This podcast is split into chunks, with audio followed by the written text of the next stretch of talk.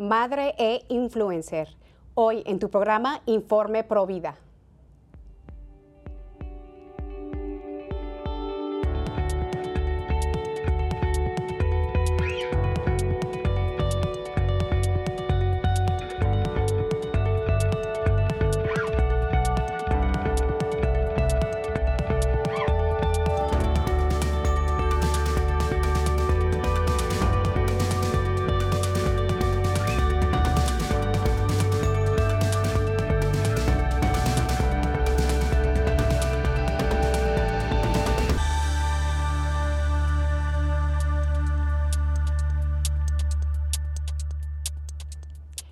Bienvenidos familia de EWTN. Yo soy su servidora Patricia Sandoval desde los estudios de Birmingham, Alabama. Y tenemos hoy una invitada muy especial desde el bello país de Nicaragua. Y esto me emociona mucho. Eh, no sé si, lo he mencionado en otros programas, pero eh, yo tengo una querida amiga que es de Nicaragua y ella fue gran parte de mi conversión. Y bueno, la tengo eh, de verdad aquí en mi corazón.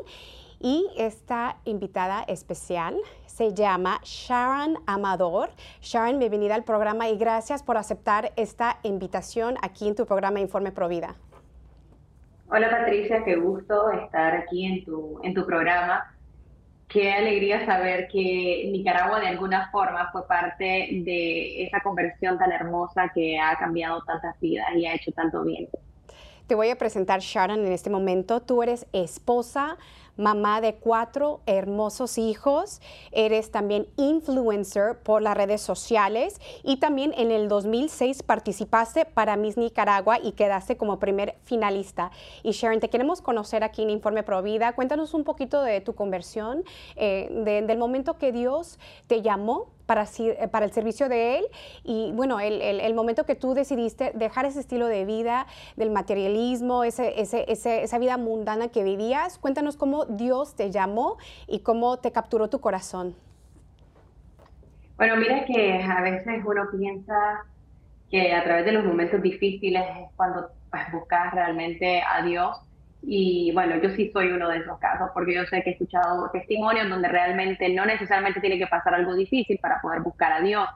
Eh, sí participé en mi Nicaragua, sí fui a también de belleza, donde realmente me di cuenta que la mujer no es realmente valorada, sino es un producto más, una mercancía más, donde, donde, donde realmente hay un interés detrás económico. Y bueno, me di cuenta que ese no era el mundo para mí, o sea, me habían educado en una familia, en una ciudad, Matagalpa, eh, prácticamente en una burbuja, al salir a este mundo tan, tan feroz, eh, me di cuenta que esto no era lo mío. Así que bueno, seguí haciendo otras cosas, emprendiendo, trabajando, y en el 2011 fallece mi papá. Y en esa búsqueda de consuelo, de amor, de esperanza, eh, me refugio en Dios y ahí Dios comienza a trabajar en mi vida. Eh, un año después me regala a nuestro primer hijo. Eh, todos nuestros hijos han sido regalos de la Virgen. Hemos sido pues siempre abiertos a la, vida y a los hijos que Dios nos, nos ha querido enviar.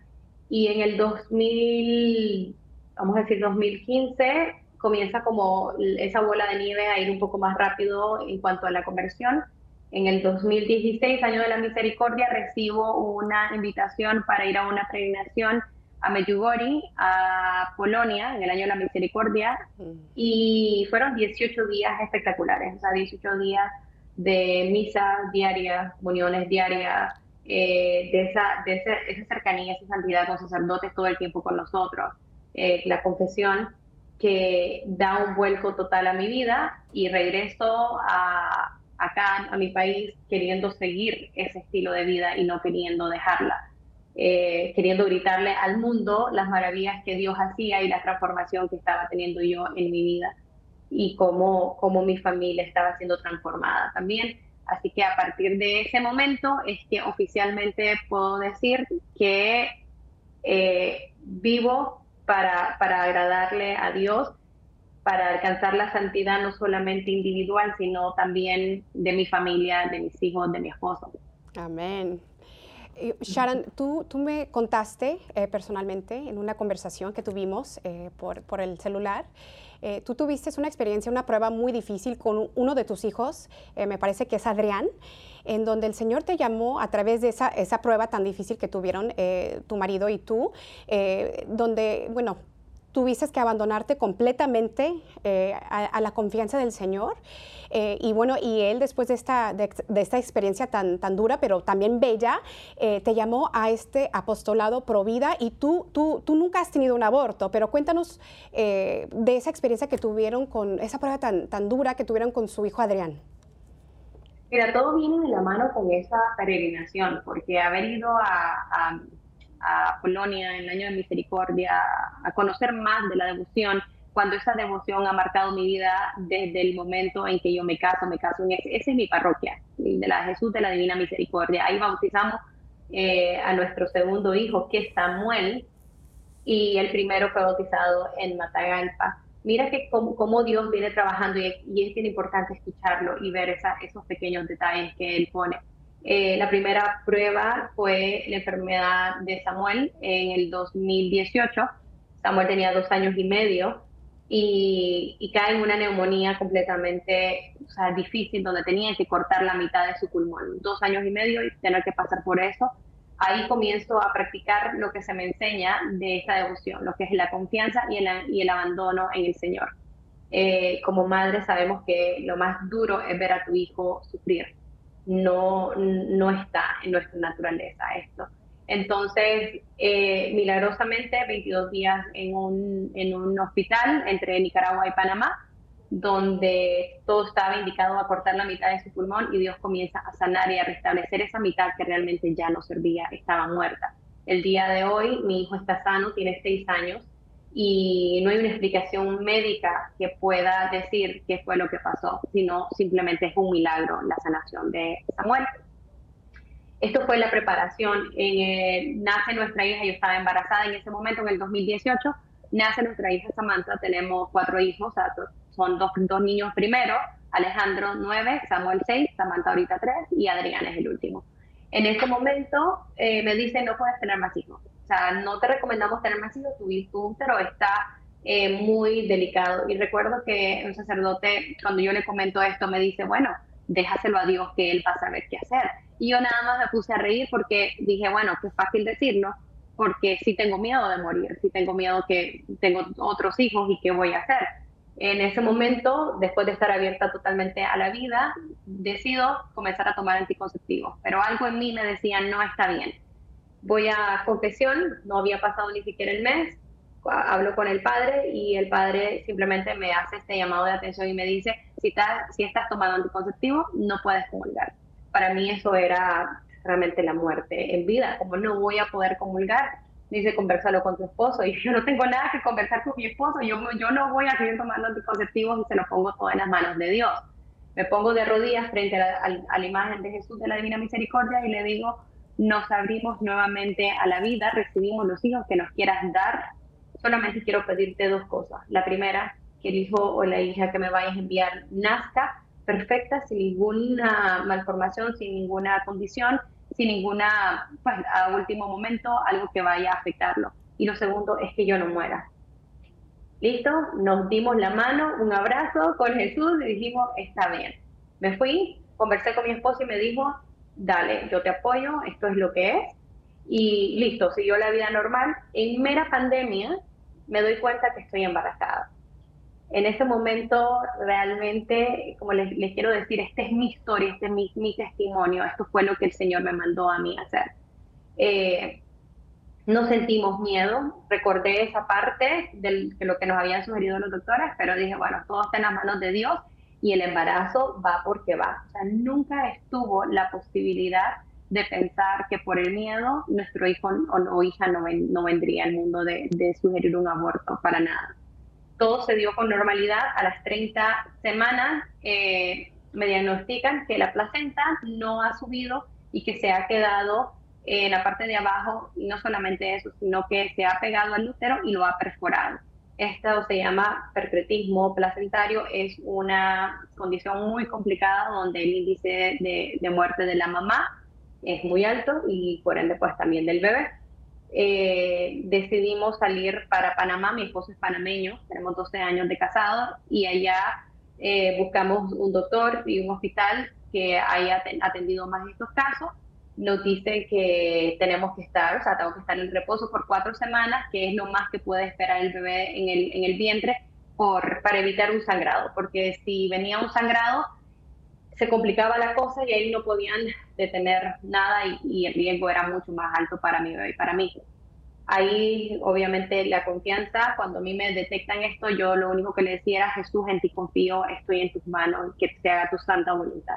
Sí tenía miedo, sí lloraba, pero recordaba que, que Dios estaba ahí y que Él se iba a encargar de todo, porque yo había sido fiel en algo y Él iba a recompensarme.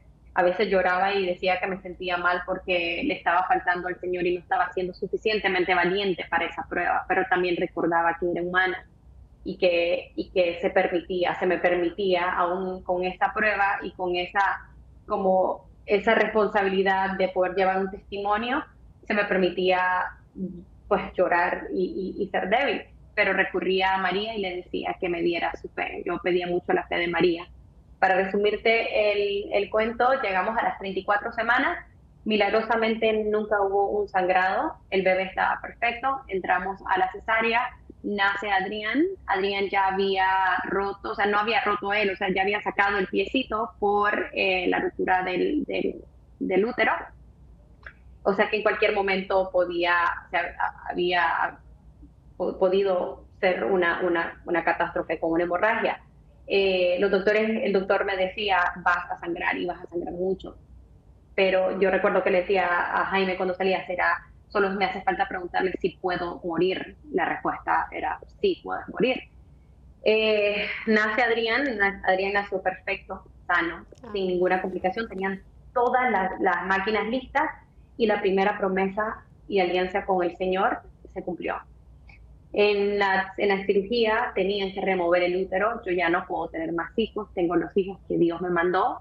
Sí me afectó mucho porque, porque yo siento que el útero es parte de tu feminidad, de tu regalo de ser madre y eso me dolió muchísimo, pero también agradecí a Dios esos cuatro embarazos, ese tiempo que el útero fue, fue, fue cuna de mi hijo.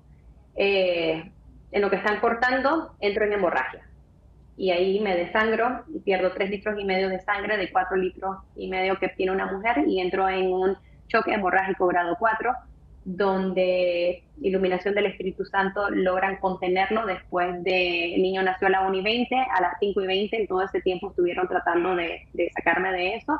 Dos horas después en reanimación en cuidados intensivos, donde yo solamente pude despertar un momento porque tenía mucho dolor y era que estaban poniendo un catéter para poder pasar la eh, sangre y medicamentos y escuchaba que decían está colapsada, está colapsada y después no escucho nada. Desperté y el milagro se había hecho. o sea, los doctores decían, era increíble verme ahí viva, yo no sabía qué había pasado y le decía, Señor, ¿cuál es el milagro? Porque mi milagro era que abrieran y dijeran, uy, todo está perfecto, no hay necesidad de nada, pero Dios trabaja de otras maneras. Y aunque yo no sentí dolor en ese momento, sí estuve al, borde de la muerte. Y cuando me contaron todo esto, yo dije, no fue el milagro, fueron los milagros. Y le agradecí tanto a Dios la oportunidad de seguir viva.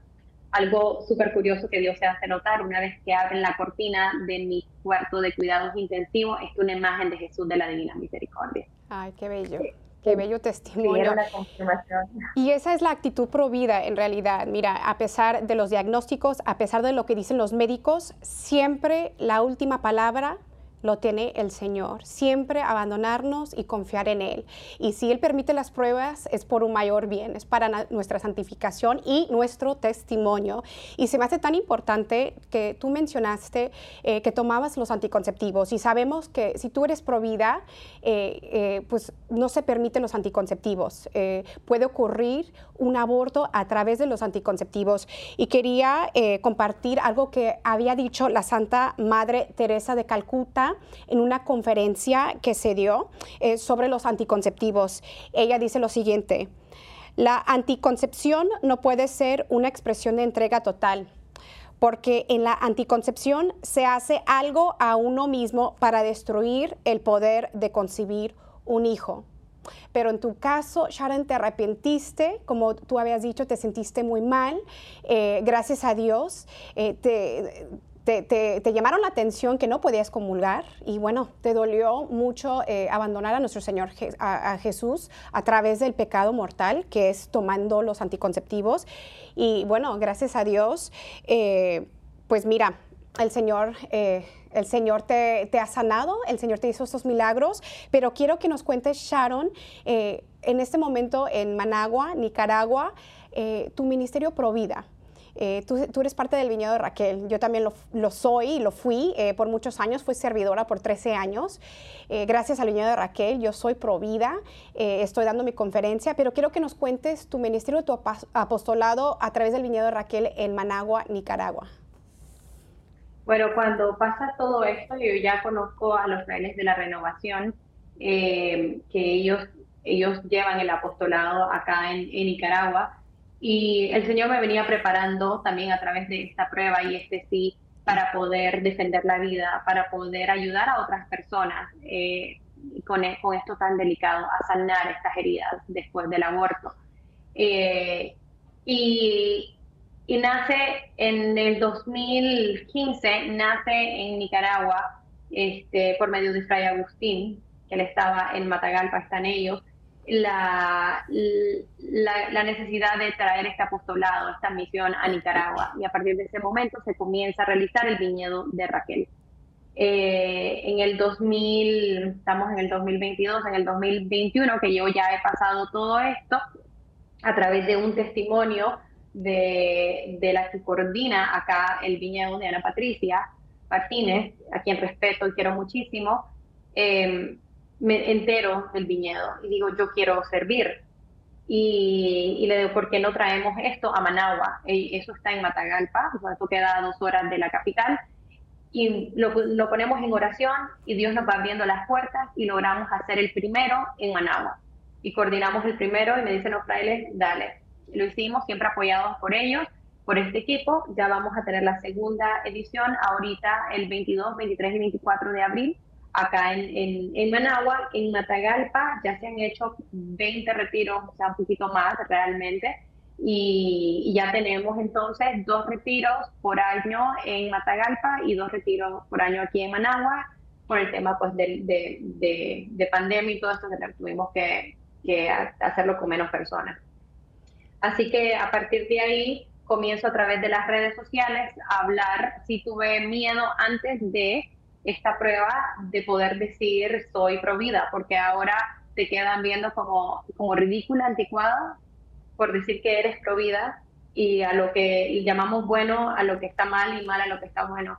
Entonces, el Señor fue poniéndome en mi corazón que debía defender la vida y decir la verdad sin ningún miedo, así que a través de las redes sociales comencé a trabajar con esto, hacer live de, de concientización, al live donde te ayudaran a, a, tener más conocimiento de tu fe.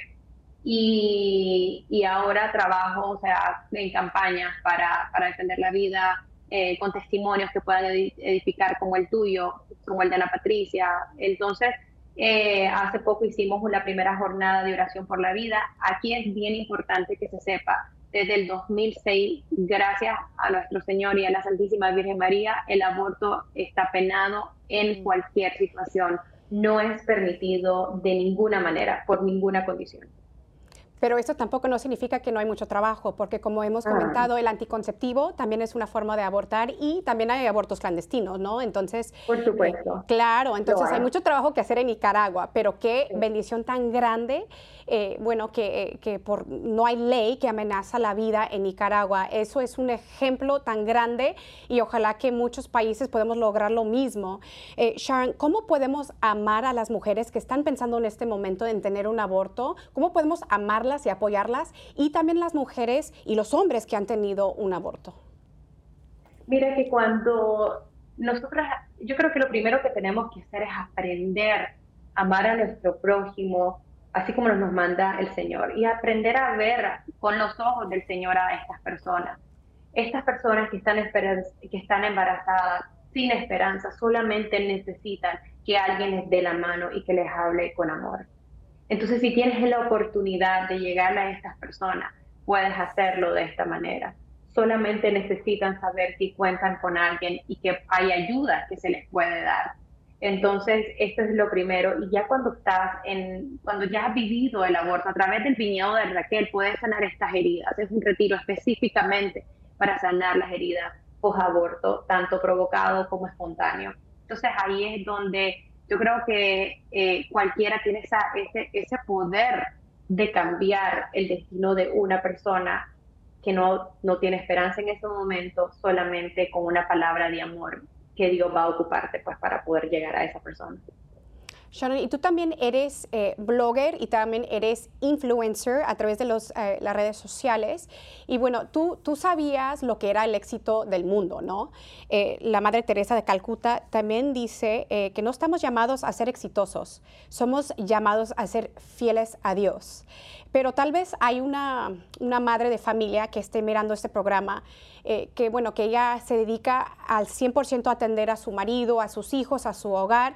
Y, bueno, y, a mí me ha pasado mucho que yo estoy mirando las redes sociales y veo mujeres que están viajando, que están de vacaciones, que son empresarias y uno a veces puede sentir que, no, que realmente no está haciendo nada con su vida, ¿no? Que, que no, que no, no está logrando eh, su sueño, eh, que sus sueños han muerto o, el éxito, ¿no? Eh, ¿Cuál es el éxito? Yo sé que, que, somos llamados a ser fieles, pero ¿cuál es el éxito verdadero que Dios nos llama como mamadas y como esposas? Mira que a mí me pasó eso, el Señor, yo tenía mi negocio, yo tenía una tienda para bebés y de repente el Señor me comenzó a llamar para que estuviera más tiempo en mi casa, para que estuviera más tiempo con mis hijos. Y yo todo el tiempo he sido de trabajar. Yo decía, pero ¿qué es esto? Yo sí estoy en mi casa tanto tiempo, creo que puedo enloquecer.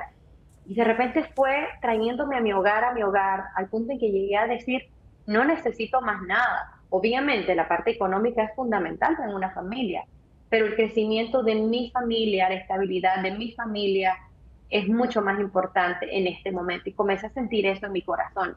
Y yo rezaba muchísimo, le decía, Señor, ¿qué quieres de mí? ¿Dónde me quieres? Porque como mujer y el mismo mundo te, empuja a eso, a ser exitosa, a, a todo lo que tú dijiste. ¿Me entendés? Y si no eres eso, no estás siendo exitosa. Pero yo me siento exitosa en mi familia, cuidando mi familia, viendo que mis hijos crezcan con muchos valores, sean buenos hijos de Dios y que van a tener las herramientas para poder enfrentarse a este mundo, al igual que puedo cultivar y trabajar en mi matrimonio. Si mi matrimonio no está fortalecido, ¿cómo puede estar fortalecida mi familia? Entonces, yo quiero decirle a estas mujeres que sienten que la vida se les va porque están con su familia, realmente no se les va, están teniendo vida en su familia. Entonces Dios va poniendo y va diciéndote hacia dónde va. Y probablemente me vaya a llamar a que regrese a trabajar, que vuelva a emprender. Y yo voy a saber si estoy lista para poder hacerlo. Pero en este momento yo le dedico a mis hijos, a mi familia, a mi esposo, por supuesto, eh, ese tiempo de calidad. Así es, la santa Gianna Beretta Mola ah, dijo, eh, bueno, ella, ella lo dijo eh, en un momento de su vida, uno se gana el paraíso con su tarea diaria. Y son en las cosas cotidianas como, como esposas y como mamás donde Dios nos llama primeramente a esta vocación. Eh, yo también me ponía muy triste al principio, ¿no? Y, bueno, uno se cansa y, y, bueno, se siente como encerrado en su casa, pero mira, es, es, es ahí mismo en donde uno aprende las virtudes, en donde uno de verdad lo entrega con, con amor y, es en el hogar en donde el cielo se nos abre, ¿no? Donde llega la santidad, eh, en donde nos encontramos realmente con, con, Jesús, con Dios, con la Virgen Santísima, que es ejemplo para toda mujer. Y bueno, eh, recuerden mujeres, eh, están logrando el cielo. Ustedes que piensan que tal vez no tienen éxito y no están haciendo nada, eso es una mentira. Están logrando ganarse el cielo, como lo ha dicho esta santa increíble, que también fue esposa, mamá y fue médico.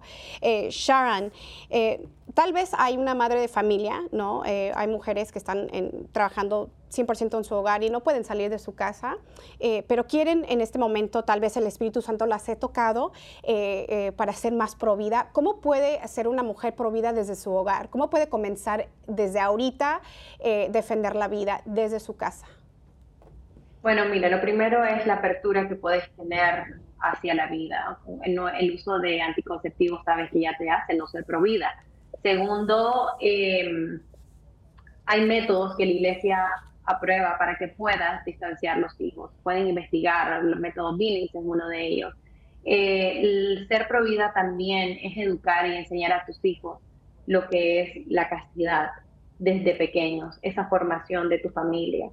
Ser provida también es orar mucho para que todos los que en este momento estamos defendiendo la vida seamos suficientemente valientes para esto, para, para el fin del aborto, por las personas que en este momento están pensando en abortar, por las que han abortado. Este, ser provida también es conversar y cuando te toca estar en una mesa, uh, puedas también con tu ejemplo, no solamente, o sea, no solamente de palabra mostrar que eres provida, sino también con el ejemplo que tú estás dando en tu vida.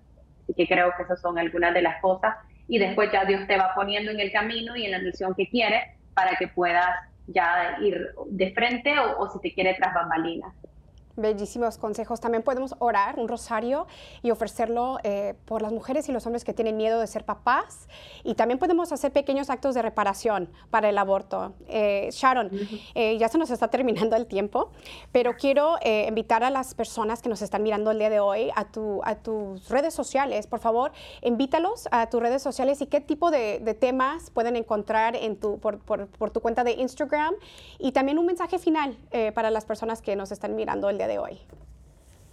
Bueno, Patricia, mira, pueden encontrarme a través de Instagram, que es donde estoy más activa, es Sharon Amador Z de Celedón. Ahí todas las, todas las semanas, eh, realmente los miércoles, tenemos live de evangelización donde hay muchos sacerdotes, laicos, tocando temas eh, desde lo muy básico de nuestra fe hasta ya los temas de la actualidad y cómo enfrentarnos a la vida con la herramienta de la fe del abandono. Así que eh, también van a ver mi día a día como mujer, o sea, todo lo que, lo que, lo que, los retos que nos toca llevar. Eh, próximamente estaré en Radio María, si Dios lo permite, a partir del mes de mayo. y tendré un espacio también para poder compartir sobre esta vida de, de, como mujeres que nos estamos, a lo que nos estamos enfrentando en el día a día. Eh, el mensaje que daría realmente es que no necesitas o sea, como mujer haber pasado por un aborto para poder defender la vida.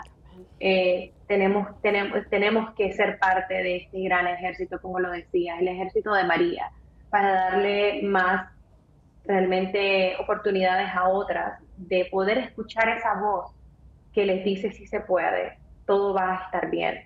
Va a ser difícil, como hablabas, pero realmente sí se puede, se logra. Eh, yo tengo un gran ejemplo, Provida también, mi querida suegra que ya falleció hace unos cuantos meses. Ella tuvo a mi cuñadita, Pamelita, síndrome Down, y a ella le ofrecieron la opción de abortarla. Y ella dijo, eso no, eso no es una opción para mí.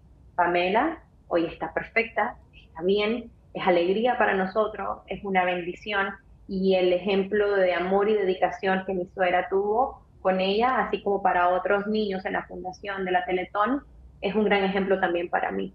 Así que el día de hoy eh, los niños con síndrome Down y diferentes síndromes simplemente ya no se les permiten hacer. Se pelea mucho por los derechos de las mujeres y a las mujeres no se les permiten hacer. Así que hay que prestarle atención a esto, orar muchísimo y no tener miedo. No tener miedo de decir la verdad, porque el mundo está diciendo tantas mentiras, así que no podemos tener miedo de decir la verdad. Sharon, te quiero agradecer tanto por aceptar esta invitación. Fue de verdad una dicha tenerte. Eh, te vamos a mantener en nuestras oraciones. Y bueno, amigos, esto ha sido otro episodio de Informe Provida. Muchas gracias por acompañarnos. Nos vemos la próxima semana. Que Dios los bendiga. Gracias, Sharon.